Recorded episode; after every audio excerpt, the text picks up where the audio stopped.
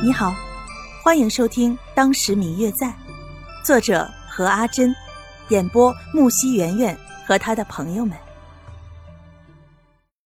第一百一十五集，那位男子坐在那儿，姿势随意的抚着琴，琴音缭绕，仿佛天籁，看得出来音乐造诣不错。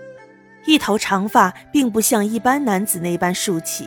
而是随意的披散着，乌黑如墨，那发质、那发泽让白若秋都羡慕了。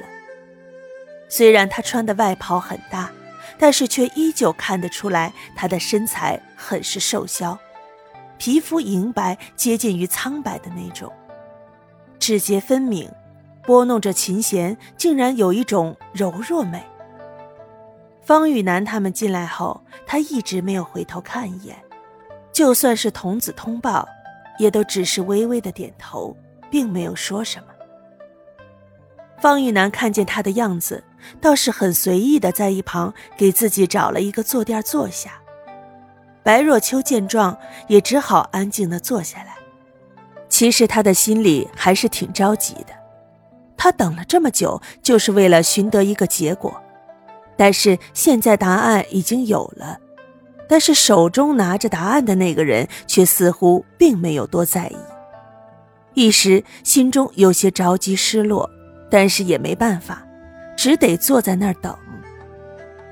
空气安静的出奇，只有琴音，还有微风吹过竹林带动的疏疏声，似乎世界特别安静。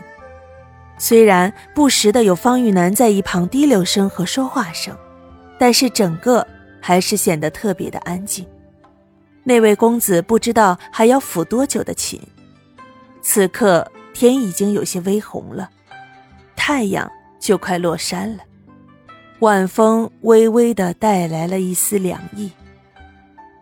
直到童子前来掌灯，那位白衣抚琴男子似乎才回过神来，缓缓站起来，舒缓舒缓了筋骨。这时候才回头对着方玉楠与白若秋微微的击手，算是打了一个招呼。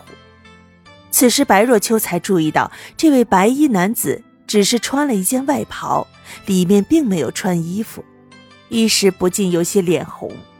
虽然说长得还不错，但是待在自己的家里，倒是也不必这么拘束吧。看他的脸色也不是特别好。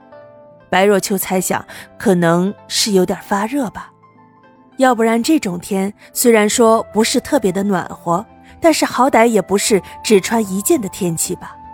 他也太任性了。还好这个时候早已有一个小童子将一件披风披在了他的身上。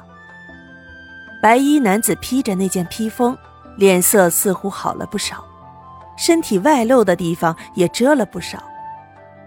虽然说白若秋扮成男人在外面生活了那么久，但是若说真正看过男子的身体，恐怕也只有谢轩吧。这位白衣男子也未必有点太开放了。白若秋已经等了很久了，现在见他终于得空了，便准备起身询问一下他关于外祖父的事情。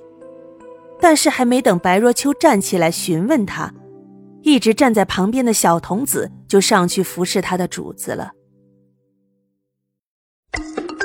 嗯嗯，我最亲爱的小耳朵，本集已播讲完毕，感谢您的收听。如果你喜欢这本书，欢迎您多多的点赞、评论、订阅和转发哟。当然，也可以在评论区留言，我会在评论区与大家交流互动的。喜欢这本书就给他点个赞吧。